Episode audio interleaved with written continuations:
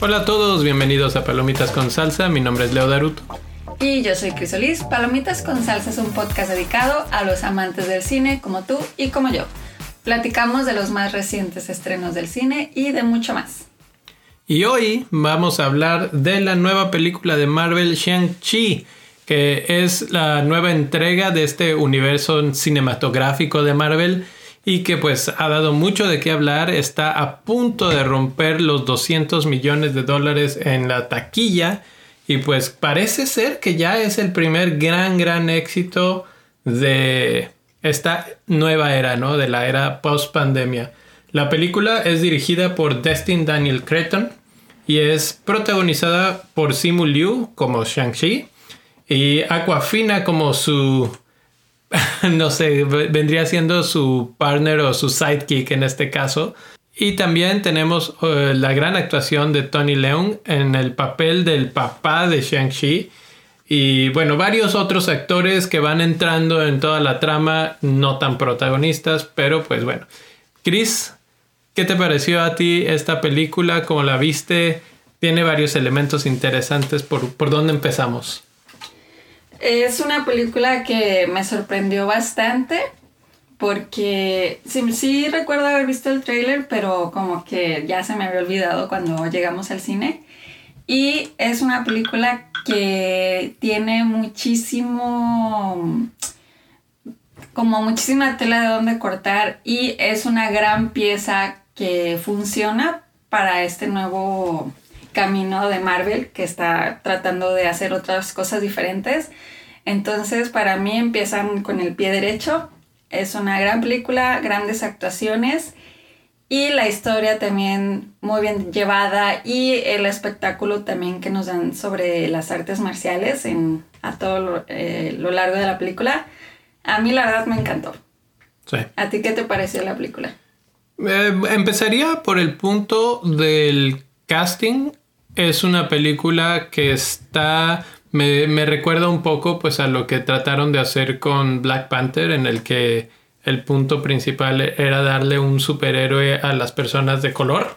En este caso Marvel se voltea a ver a su mercado más grande que es China y encuentran a un superhéroe que no es nuevo para Marvel. El, superhéroe Shang-Chi eh, pues existe desde mucho tiempo atrás pero bueno, deciden ya traerlo a la pantalla grande y creo que el casting es muy bueno. Creo que la elección de, de los personajes principales en general, de Simu Liu y de Tony Leung, son los, los más fuertes. Aquafina, que ya la hemos visto en otras varias películas de esta nueva oleada de, de cine con con tintes o con asuntos que tienen que ver con la cultura asiática. La vimos en Crazy Rich Asians, por ejemplo.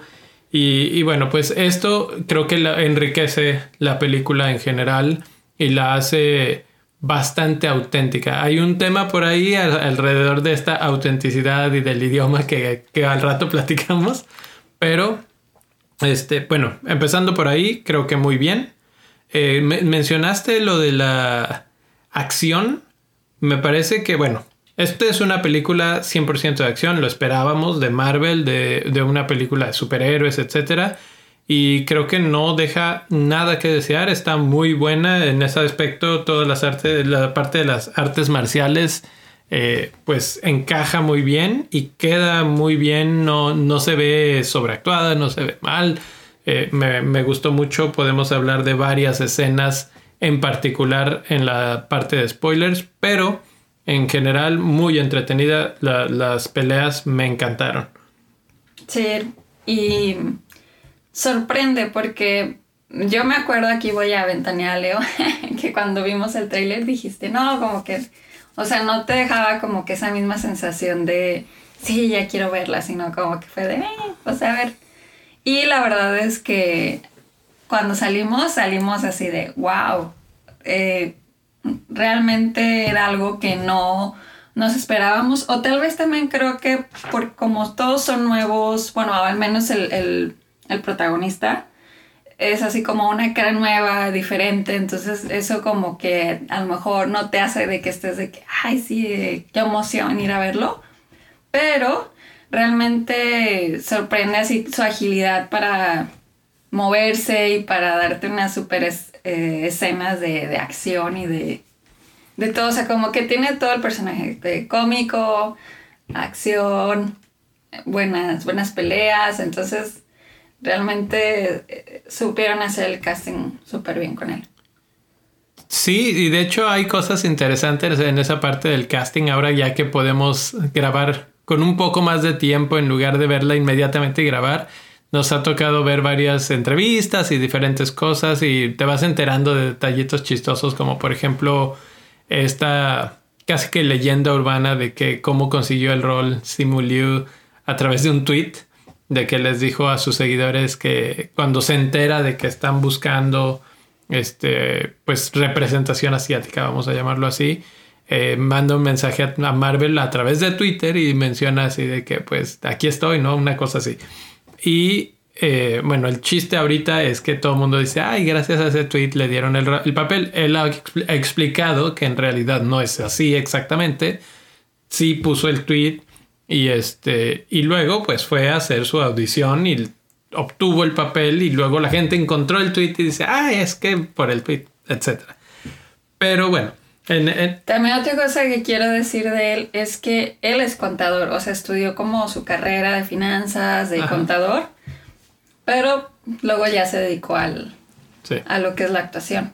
Entonces también como que esa historia es interesante porque no es como tampoco la típica historia de, de un actor, o sea, eh, teniendo su carrera, como que su familia también es así como que súper de que tiene doctorados y así, entonces como que sí. como que viene así como de una familia que nada que ver con la actuación y ya está en ese medio. Sin embargo, sí había tenido un par de roles anteriores. De hecho, había sido un extra en otras películas, este, extra de, acción, y eso, pues, lo más o menos lo podemos notar en sus movimientos, en su forma de, de actuar todas estas escenas. Y, bueno, pues es, una historia interesante, me parece, como para encontrar a la nueva gran figura. No sé, ¿a ti qué te parece? Obviamente estamos en esta nueva etapa de Marvel, ¿no? En la etapa post-Infinity War, en donde ya Thanos ya se acabó, las gemas del infinito ya se acabaron y estamos reacomodando todo. Tuvimos las series de Disney Plus, Tuvimos lo de Loki, que si Kang, que si no sé qué, que si los multiversos. Este, tuvimos ahora, pues. Sí, como que ya te estaban dejando ver como de qué se iba a tratar esto, esta nueva etapa. Con, por eh, ejemplo, con WandaVision. Es que no sé de qué se trata esta nueva etapa. Pues del multiverso. Tal, tal vez, tal vez. Eh, Algo sí que, o sea, con, yo creo que con esta de Shang-Chi, como que pero a ver, eh, y me gustaría platicar un poquito de eso, porque creo que aquí una cosa que parece que a mí se me hace interesante y creo que es lo que está sucediendo, es que en la original saga del infinito, como se le conoce, como que todo giraba en torno a las gemas, ¿no? Entonces tú empiezas a ver que si el Tesseract, que si esto, que si el otro, y poco a poco te van poniendo las gemas y vas entendiendo que eso es lo que va a unir a todo eh, en contra de un villano. ¿sí? Pero aquí parece, o por lo menos no sé si es totalmente mi percepción, que no va a haber un, villano que sea tu malo malote como lo fue Thanos, sino que tal vez esta vez lo seccionen en diferentes villanos. Porque si tú piensas, piensas, por ejemplo, Wanda hasta cierto punto se podría convertir en una especie de villano. En Loki vimos a otro villano, al, Kang, ¿no? En, la serie de Falcon vimos a, al final cómo recluta este grupo externo, digamos, eh, al, Capitán América o al nuevo Capitán América. Entonces, como que este nuevo grupo va a ser una nueva forma, digamos, de, de problema para los héroes, ¿sí? Y en Shang-Chi también vemos algo así, de hecho, hablamos el título de la película Shang-Chi y la leyenda de los Diez Anillos. Y no hemos hablado todavía de todo esto. Entonces es un buen momento. ¿Quién es Shang-Chi? Pues es este personaje que es eh, en los cómics era hijo de un villano súper conocido de, de la cultura china que se llama Fu Manchu, pero en la película el villano que es el padre de Shang-Chi es el mandarín, que eh, nos trae recuerdos un poco de, shock y de, enojo a algunos, porque yo me acuerdo mucho de, el George, un, amigo que siempre, que, ha salido aquí en el podcast varias veces y que él me decía, es que lo que hicieron con el mandarín fue una desgracia. Porque, porque finalmente eh, destruyeron a uno de los mejores villanos que tenía Iron Man. Aquí resulta que como que limpian la escena y dicen, este es el mandarín. Y el mandarín resulta que es el jefe de una organización que se llama Los Diez Anillos. Es una organización criminal que ha estado durante mucho, mucho tiempo eh, haciendo pues sus, sus, destrozos. Y cuando digo mucho, mucho tiempo es cientos o miles de años incluso. Porque estos diez anillos le dan pues cualidades súper poderosas, pero especiales desde el aspecto de que pues no envejece o, por lo menos puede vivir más tiempo el que los tiene. Y con esta organización criminal no es la primera vez que, la vemos. De hecho, eh, ha aparecido en otras versiones de las películas de Marvel, sobre todo en las de Iron Man. Y por ahí encuentro estas conexiones que pues mencionaba hace rato del mandarín, que el mandarín fue uno de los personajes importantes en aquella época, sale en Iron Man 3, pero estos 10, esta organización criminal de los 10 anillos sale en las tres películas de Iron Man. Primero son los que secuestran a Tony Stark, la primera vez que, que pues cuando él construye su primer traje. Luego, en la, de Iron Man 2, son los que ayudan a escapar al, villano, que es Iván Banco. Y en la 3, contratan a este actor, que es, eh, Trevor Slattery, y pues él actúa como el falso mandarín, ¿no? Entonces, bueno, estos son tres ejemplos, pero hay otros en donde estos 10 anillos o esta organización de los 10 anillos aparece. Es una organización criminal liderada por Tony León, que es el, mandarín verdadero, y que resulta que es el padre de Shang-Chi. Entonces, como que eh, lo que siento que hace interesante a esta historia es que te hace sentir que ha pertenecido, no apareció de la nada, sino que ahí estaba, nada más que no lo habíamos visto. ¿sí?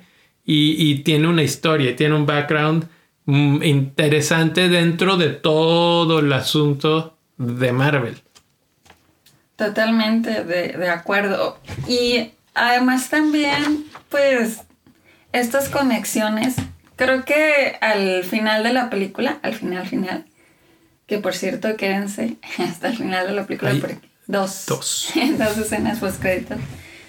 Eh, con la primera escena post crédito, creo que ahí sí, como que queda muy claro hacia dónde se están dirigiendo. Bueno, no queda así mega, mega claro, pero sí como que ayuda ya más a solidificar esta idea de que se viene manejando. Y también estoy de acuerdo que no creo que vaya a ser un solo villano, sino si van a ser los multiversos, pues imagino que va a ser de estar luchando contra pues lo que esté pasando en cada uno de estos universos.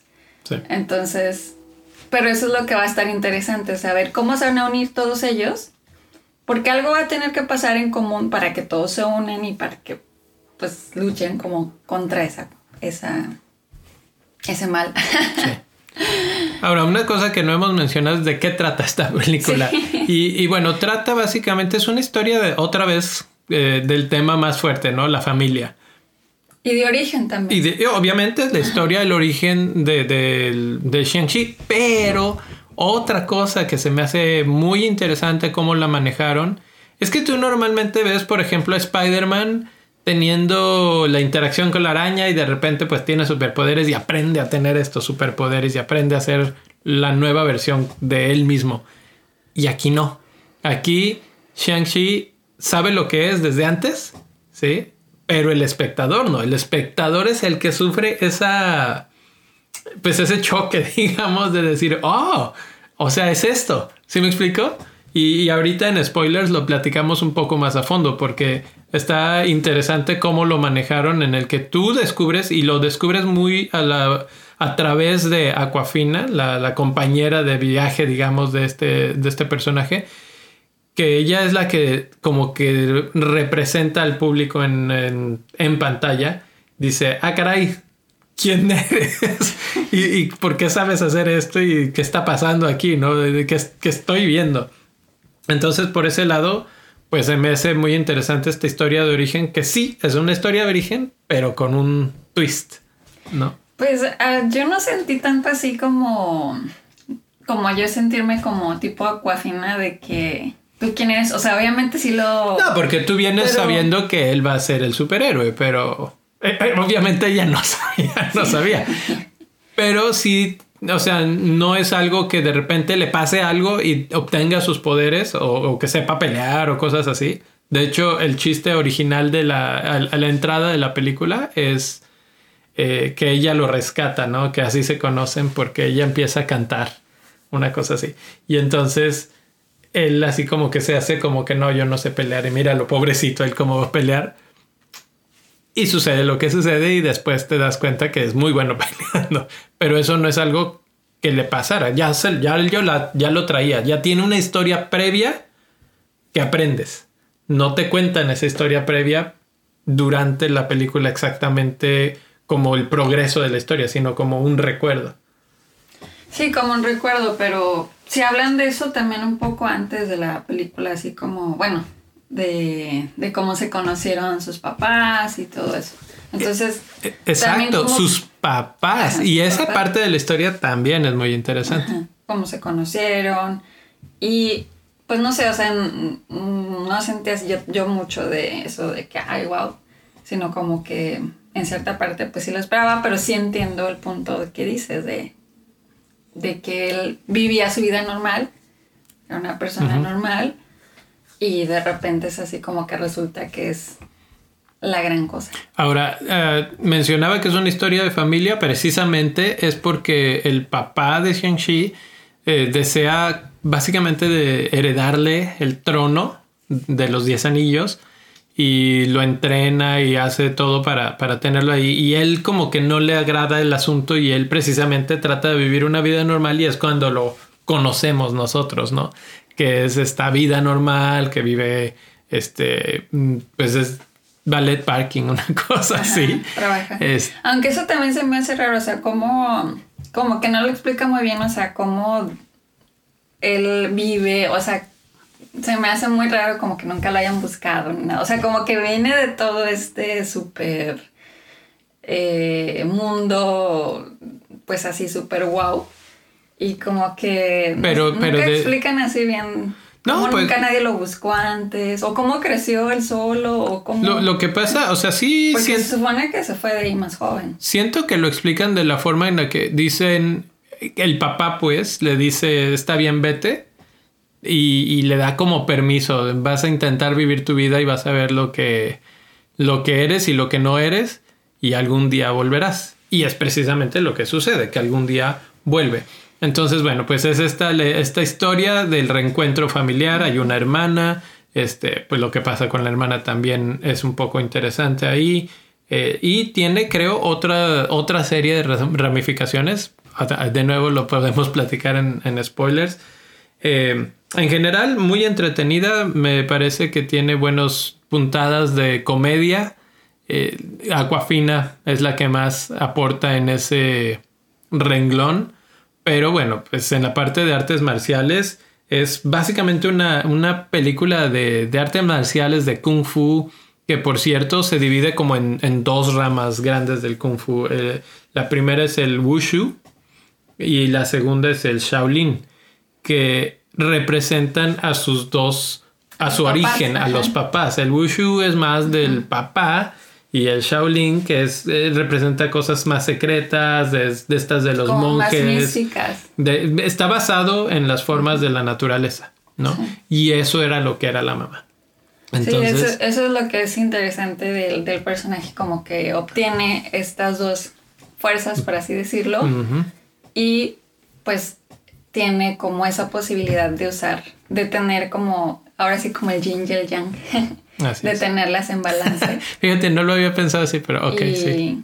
Y entonces eso también es algo que, que me gustó de, de, de, la película y del personaje. Sí. Como, como hablan también del poder de la mente, que eso también es como el chi, ¿no? Así de, de la mente, de, de estar como que bien enfocado, tener como que el chi.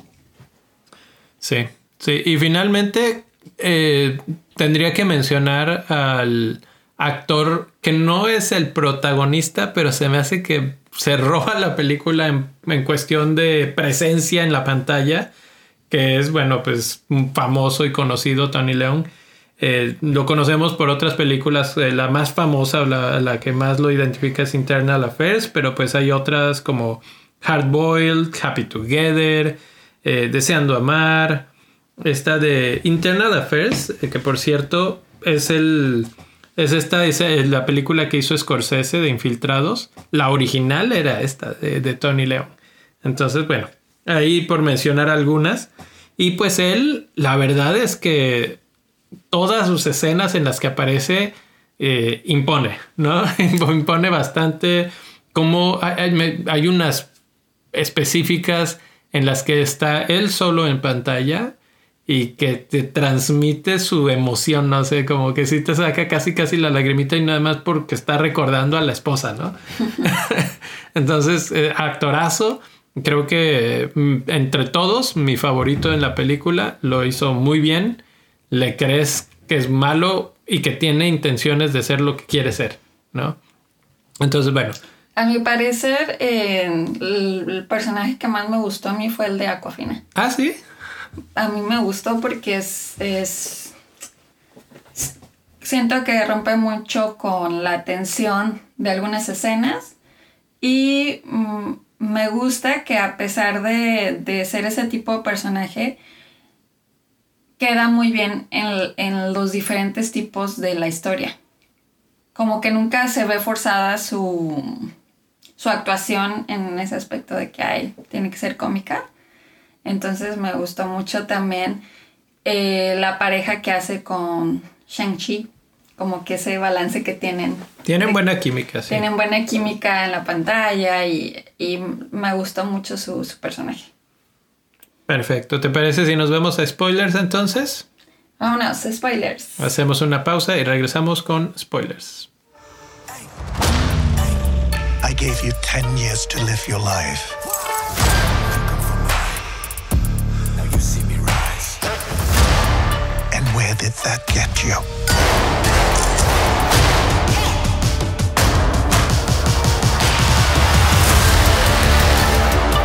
You walked in my shadow.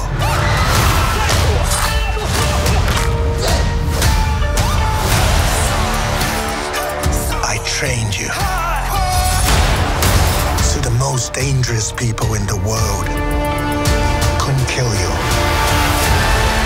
fue parte del trailer de Shang-Chi y la leyenda de los 10 anillos. Gracias por seguir con nosotros aquí en Palomitas con Salsa. Ahora sí vamos a hablar 100% con spoilers, 100% de escenas específicas, de cosas que nos gustaron, de cosas que no nos gustaron. empezamos con Chris, para que no digan que... pues lo que más me agrada de la película, como ya lo dije anteriormente, es las artes marciales. Y pues desde que empieza la película hasta que se termina, hay escenas de acción y de artes marciales. Y me gusta mucho de las primeras escenas donde precisamente se descubre lo que decías, tipo lo de Aquafina, de que como que sé, ¿quién eres tú? De, porque él se ve que sabe pelear y que sabe, eh, pues sí, ¿no? El pelear. Y me gusta mucho esa escena del camión cuando van y, y le quieren quitar el amuleto y cómo empieza a pelear ahí en el camión. Me recordó mucho también a la película de Máxima Velocidad de Sandra Bullock, que ella se queda, y, y Keanu Reeves, que ella se queda atorada en el camión. con una bomba. como que yo creo que sí se inspiraron de ahí, de esa película, porque me recuerdo mucho. Entonces esa es como de, de mis favoritos. Es que me gustó mucho. También me gustó mucho la, el, cuando conocemos a la hermana, como la conocemos, se me hizo la hermana también. Siento que merece una película la hermana, la verdad. Y, y, creo que por ahí va la cuestión de lo que mencionaba. A ver, déjame, antes de que nos vayamos muy lejos con la hermana, quiero platicar sobre esa. Porque si yo tengo aquí en mis notas escenas de acción específicas. La del camión, buenísima. O sea, como, como dices, eh, no sé cuánto dura, pero se hizo, a mí se me hizo que duró bastante. Y, y lo que he visto y leído, además fue carísima de hacer. pero hay mucha acción. Esta, esta es una pelea entre Shang-Chi y Razor Fist, que es protagonizado por Florian Monteau. Y este. Y pues básicamente se están dando con todo en el espacio de un camioncito urbano, ¿no? Y, lo parten en dos, etcétera, etcétera. De hecho, en entrevistas que vi con entre ellos dos, Dicen que el espacio es tan reducido y los movimientos son tan rápidos y tan fuertes que se golpearon un montón de veces durante la filmación del este. Pero se ve muy real por lo mismo, ¿no? Porque sí, sí brincan, sí se mueven, sí, sí se mueven de una manera bastante creíble. Y creo que la, la batalla entre los dos es bastante convincente. Entonces, bueno, esa es la primera escena de acción de Shang-Chi y luego ya vemos su segunda, digamos, escena de acción cuando conoce a la hermana, que es en el ring, ¿no? Que ella, eh, bueno, como para introducir un poco al personaje, ella estaba en el lado del donde se quedó con el papá. El papá siempre la trató con un poco más de desprecio por ser mujer y ella aprende de artes marciales nada más observando a los que los a toda la gente que se entrenaba ahí, incluyendo a su hermano, y después decide escaparse y hace este como pues cómo le podríamos llamar como un ring de peleas este clandestinas y se vuelve así como la jefa de esta banda de peleas clandestinas muy muy fuerte porque además tenemos personajes por ejemplo como Wong peleando ahí este, este Benedict Wong que es pues una muestra de la cantidad y la capacidad de atracción que ella tiene para jalar estas, estas personalidades, ¿no? Y bueno, pues eso, eso es este un poco de lo que vemos. Y la primera vez que la vemos en sí es peleando contra Shang-Chi. Y le gana. Y le gana. Y esa, esa pelea también es buenísima. Ella es, ella tiene otro tipo de habilidades también. Muy rápida, muy ágil. Y además también otra combinación que tiene mm, las escenas es la música que le ponen a las escenas. Queda perfecto, entonces eh, te entra así como la adrenalina de, sí, dense golpes, pelense. Y ella me gusta mucho porque, pues eso, o sea, sabe pelear y imagínate, o sea, es una súper guerrera. Y ahí es donde eh, lo que quería llegar. Lo que he leído un poco, ella se postula una vez más para ser la otra villana. Otra más. Entonces ya llevamos los que están reclutando al Capitán América. Este Kang, y aparece ella, que al final de la película hereda, a ella es la que hereda la organización de los Diez Anillos. Ahí no me queda muy claro porque yo, yo lo veía como más bien desde el punto de vista que ella lo va a limpiar, o sea, como que va a ser buena en comparación con lo que era el papá, pero también queda la opción de que, pues ya la vimos, que ella manejaba un negocio medio truculento antes y que además tenía la opción o la, la capacidad más que opción de jalar personajes importantes eh, a, su ring de peleas, ¿no? Entonces, pues podrías pensar que ella podría, con toda la organización criminal que tiene a su mando o bajo su control, volverse un dolor de cabeza para los futuros héroes de la siguiente etapa, ¿no? Incluyendo, pues, su hermano. Sí, de hecho, la representación de las mujeres aquí me gusta bastante porque tanto la mamá de Shang-Chi, ella también cuando conoció al papá, le gana al papá, el que se supone que es súper acá, ¿no? Que invencible, y le gana. Y también como que por eso se ve como que a él le gusta, ¿no? sí, sí. E, e, esa, esa, es la siguiente pelea que tengo aquí y es muy buena. Esa también es buena porque ves las artes marciales como que más limpias, no sé, está muy bien. Y, o sea, me gusta mucho la mamá, también el que ella sabe pelear y, y, y esa como sabiduría que le transmite también a sus hijos de, de cómo manejar este balance entre, pues sí, ser bueno y ser malo, por así decirlo. y me gusta también eh, Aquafina, como la, también la representan, es como alguien que se anima. Lo único que no me gustó de, de Aquafina, o bueno, de, lo que pasó con ella, fue que mm, sí, este Shang-Chi se quiere regresar a, a, pues así con su papá, ¿no? Porque quiere ir a ver qué está pasando porque le quisieron robar la, su amuleto.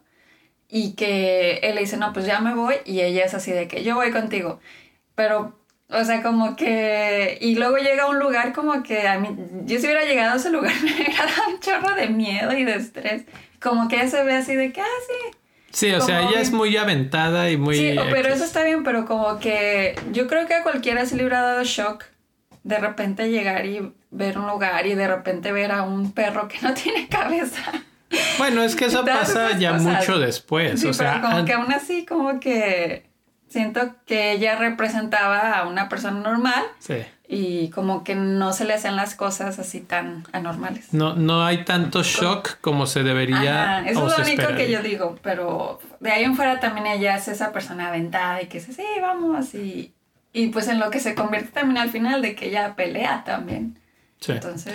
Sí, antes de terminar de, de salirnos de las escenas de acción, hay una más que quiero mencionar, que es la escena en los andamios, después de que conocen a la hermana, se llega a la, pues los malos vamos a decir, y los empiezan a perseguir y se salen por las ventanas y pelean en los andamios de unos edificios altísimos. Esa para mí es la mejor de todas las escenas de acción. Es súper, bueno, nosotros la vimos en versión de 3D, entonces digo, está diseñada para que se vea el, el vértigo del 3D. pero a mí se me hizo efectivo, o sea, no solo el vértigo, sino los movimientos, la forma que, captura la cámara, la fluidez, etc. Otra gran escena muy bien lograda y que nos, nos da una ventanita, un, un vistazo de las capacidades de este chavo que ni siquiera tiene superpoderes, o sea, solamente sabe pelear. Eso es lo que él es. Sí, ya después los, los anillos le dan superpoderes, que no hemos hablado de los superpoderes de los anillos, pero aparte de darte vida muy larga, etcétera, eh, pues es como aventar pulsos de poder de, de, los brazos, porque en los cómics yo tengo entendido que eran anillos de dedos y aquí son como más bien como pulseras, ¿no? Y de las pulseras sale fuerza, este, no sé, como rayos de fuerza, que no sé cómo describirlo. Sí, y ya bueno, saliéndonos de, de, de lo bueno que fueron las escenas de acción y de artes marciales, creo que ya al final, o sea, como que a la mitad final de la película, como que, o sea, como que empiezas como con mucha adrenalina y así de, ah, sí, esto va a estar súper bien. Y así sigue, así sigue, pero luego como que da un bajón, así como que como que cae un poco y ya al final como que otra vez vuelve a, subir. Y... Fíjate que yo pensaría que empieza muy bien, esa mitad como que está ok y el final como que no sé, así como que se cae un poco, se vuelve más caótico, menos, menos puntual. Y eso hace que pierdas un poco el interés, ¿no? O sea, no porque obviamente es la batalla final, pero... También en... No sé qué otra cosa me hubiera gustado que hubiera pasado, pero como la pelea entre Shang-Chi y el papá, al final como que no sé, ¿no? Te quedas como anticlimático, ¿no? Sí, no sé. así como que, mm, ok. Sí, sí, sí. Y que el Eh, papá o sea, termine. está triste que el papá pues, se haya muerto y todo, ¿verdad? Ah, Pero pues te traían de unas escenas muy buenas, así de, de pleito y así como que, "Mm, ok. sí. Sí, y, y el desenlace este raro de los, bueno, del dragón malo y todo, o sea, mm, no sé, para mí es la parte más débil de la película. Entramos al territorio del CGI absoluto. Eh, aparece el otro dragón, el dragón de Shang-Chi, que lo ayuda, que lo monta al estilo historia sin fin, así como. Atreyu. así, este. Entonces, pues. es- no está mal, pero sí es- siento que esas escenas así cuando no está tan, por ejemplo, cuando lo ves una escena en, en la última de Infinity War, en la que todos llegan y hay una Ah, super no. pelea, hay una construcción hacia, esta, hacia esa escena. Esta se siente mucho más endeble y por lo tanto no se siente el impacto emocional de ver a los 30 güeyes pe- peleando por todos lados, como que no. Eh, previo a eso, ah, aparece el que era el actor que se suponía que era el mandarín, pero que no fue, como que lo, lo vuelven a traer aquí para, pues, para más o menos enmendar el script, ¿no? Este actor que es Trevor Slattery y que, bueno, es eh, actuado por Ben Kingsley. Y que sale con un perrito sin cabeza, que es lo que tú dices, ¿no? Y que este, eh, pues no sé, animal mítico, fantástico, pertenece a este otro mundo donde viven la, la gente Que de... eso sí me gusta, ese mundo sí me gustó. Pero también como que cuando lo conoce a él, eh, cuando conoce a Trevor, este Shang-Chi también como que está muy... Como a eso se siente medio forzado. así Hay, como hay que poco shock, hay mucha... Está muy Está forzado. muy forzado como lo, los juntaron a ellos. Y la verdad, Trevor, así como que, ok. O sea, si hubieras estado o no hubieras estado en la película, Sí. no harías falta. Que ni, ni al caso, por un lado. O sea, lo usan como herramienta para poder llegar ahí a ese lugar. Siento Sí, que pero- hubo, pudo, pudieron haber otras herramientas. Claro. Eh, luego además va con ellos, o sea, una cosa es que aparezca y que les diga, este, pues por aquí es el camino y otra que también vaya, o sea, no tiene nada que estar haciendo ahí, Sí. él es un actor, no, no, o sea, sí, esa parte es de las más débiles, insisto, la utilizan como para seguir, este, como recalcando el punto de que sí, sabemos que este no es el mandarín y aquí está el verdadero y bla, bla, bla, bla, bla. Pero débil, débil, débil, ahí en todos los aspectos es de los puntos más flaquitos de, de esta película. Así es. Mm, ¿Alguna otra cosa que quieras? Hay otra, ¿Hablar? hay otra cosa que la mencioné hace un momento sobre, pues hablamos que esta película es una de las que se ponen en la mesa para representación asiática, ¿no? Y hay algo que me llamó poderosamente la atención de esta película que es, hablan en chino varias veces en la película.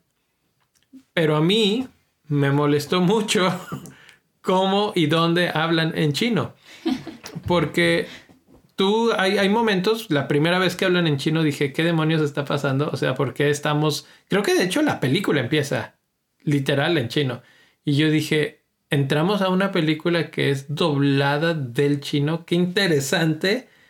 Si va a ser así, pues me va a dar un montón de flojera leer los subtítulos en inglés. Pero ok, me la aviento. Y luego cambia a inglés. Y dije, ah, ok, ok. Cuando estén con estos va a ser en chino. Cuando esté con estos va a ser en inglés. Ok.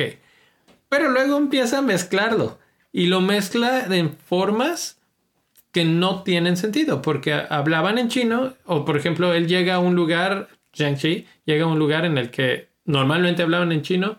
Y él llega hablando inglés y todo el mundo le habla inglés como si nada. y luego de repente hablan en chino. O sea, no hay una consistencia en el idioma. O sea, si querían introducir esto, me parece perfecto. Me parece muy bien que, que traten de respetar el lenguaje si, si algo está en cierta lo- localidad. Pero entonces, pues déjalo así.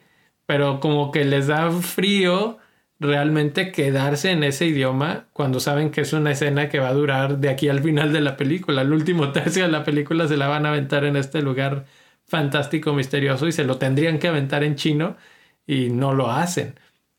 Y no hay una verdadera justificación para hacer el, switch. O sea, pues a lo mejor sí, tal vez eh, necesitarían actores que no, hablaran chino. Por eso, pero la historia no lo justifica, eso es a lo que me refiero. Porque en la historia, esos mismos actores que aparecen enfrente de ti, en algún momento se comunican entre ellos. Sí, pero es el, clásico que a lo mejor te sabe hablar unas cuantas palabras en, en mandarín y pues esas son las que practican y las que dicen. Pero pues de eso a que, a que hablaran chino mandarín, pues, pues no. Pues para eso entonces sería una gran tache por no haber tenido actores que lo pudieran hacer al 100%, que no creo que sea el caso. Yo creo que en este caso todos hablan correctamente su idioma. El problema no es ese, el problema creo que tiene que ver con la, la, forma de dirigir la película y la elección a la hora de dirigir la película, de decir aquí sí y aquí no. Y yo entiendo que tiene que ver más bien con el asunto de no voy a poder hacer esta película muy largo en otro idioma porque pues también mi público está acá, ¿no? Hollywood, Estados Unidos y bueno, resto del mundo, etc. Entonces tienen que tomar la decisión de si les vamos a dar su pequeña pincelada así de que pues hablan en chino porque son chinos y por otro lado dicen y ya, ¿eh? ya les dimos su chance, ahora hablen, siguen hablando en inglés, todo el mundo sabe hablar inglés y, continuemos, ¿no? Y ahí es donde dije, ¿por qué? Iban bien, o sea, creo que fueron valientes en la primera parte de la decisión y luego no tan valientes en continuar o por lo menos ser consecuentes en donde elegían, e, elegían estas, estos cambios de idioma. Pues sí, o sea, sí entiendo, pero a mí fue algo que no me... No, no lo tenía yo en mi mente cada vez que cambiaban, pero yo recuerdo que tú estabas de que, ay, otra vez, ay, otra vez. Entonces, para mí no fue un, un problema, la, la mera verdad. Y yo lo vi o lo veo, que no creo que sea 100% así, pero pues también es esta representación de... Mm, aquí en Estados Unidos existe mucha comunidad asiática. Sí, Américo asiática. Ajá, Américo chino, Américo japonés, Américo. Sí. Entonces, también es como es esa representación. Eh, por ejemplo, ahí en San Francisco, que hablas eh, tu idioma, pero también hablas inglés. Sí. Entonces, es mucho de estar cambiando también el idioma. Entonces, yo lo, yo lo vi y lo sigo viendo así eh, sí tiene razón, sobre todo cuando están en la isla, ahí sí no creo que hay, alguien hablara, se supondría que no podrían hablar inglés, entonces ahí sí es como más donde dices, ¿por qué no? O si hablaban inglés, que hubiera una transición, y pero eh, antes de eso estoy totalmente de acuerdo contigo, creo que sí es cierto que sobre todo, bueno, nosotros lo vivimos en español, que hay gente que nos habla, sobre todo los puertorriqueños nos hablan medio español, medio inglés, medio español y tienes que estar eh, vivo para el cambio, ¿no? Pero, eh, y no sé qué tanto pase también en, en otras eh, Seguramente. Probablemente pase. Entonces, desde ese punto de vista, sí. Pero como dices, o sea, entonces cuando van a China, entonces, ¿qué? ¿Por, ¿Cuál es la justificación ahí? Y ahí es donde me, me hizo el choque. O sea, es algo tal vez menor y creo que al final de cuentas se les puede dar puntos positivos por haber este, pues hecho esto. Pero creo que ya que iban para allá, eh, pudo haber sido un poco mejor. Pero bueno, vamos a dejar ese punto ahí. ¿Alguna otra cosa o nos vamos a calificaciones? Ya vámonos a las calificaciones. Ok, calificación cinco estrellas. Eh, bueno, sobre cinco estrellas, ¿cuánto le das? Yo le voy a dar cuatro estrellas. Cuatro estrellas. Yo también le voy a dar cuatro estrellas de cinco. Eh, creo que si no la han visto, que ya pasó un buen rato, pero ahorita las cosas es lento con la pandemia, entonces bueno, con paciencia, aquí está ya el episodio entero para que se den gusto y pues cuatro estrellas y cuatro estrellas, creo que la, recomendación es sí vayan a verla. Chris mencionó que me, eh, me balconeaba. Yo iba con bajas expectativas y terminé con muy buenas expectativas, al punto que incluso llego a pensar que él puede ser el nuevo personaje principal Yo también lo pensé. de el universo cinematográfico de Marvel. Así de grande lo vi, de importante. O sea, más allá del Capitán América, Falcon, no, no veo ahorita uno que tenga tal vez. Como que se vuelve el líder de, Sí. de Sí. la- el nuevo equipo. No sé si líder, porque bueno, si hablamos un, un segundo de los este, escenas postcrédito, eh, básicamente lo, lo van a reclutar, ¿no? Y le dicen, hay muchas cosas que tienes que saber, vente para acá, y se va.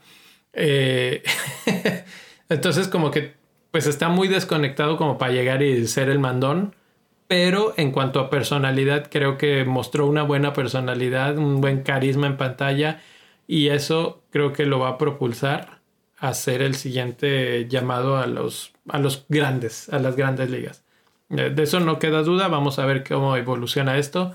Por lo pronto, eh, síganos en redes sociales, arroba pcs-podcast en Twitter, Instagram. en Instagram. Y en Facebook como Palomitas con Salsa Podcast. Mándenos sus comentarios si ya la vieron, si les gustó, cuál quieren ver eh, o están viendo en estos días, qué series están viendo. También platicaremos de, de películas, de películas, de series de televisión. Chris ha visto bastantes, pero no, no las ha visto conmigo, entonces no podemos platicarlas juntos. se está riendo por si no la, como no la ven esta vez, eh, se está riendo de mí. Pero bueno, nos despedimos. Nos vemos. Bye.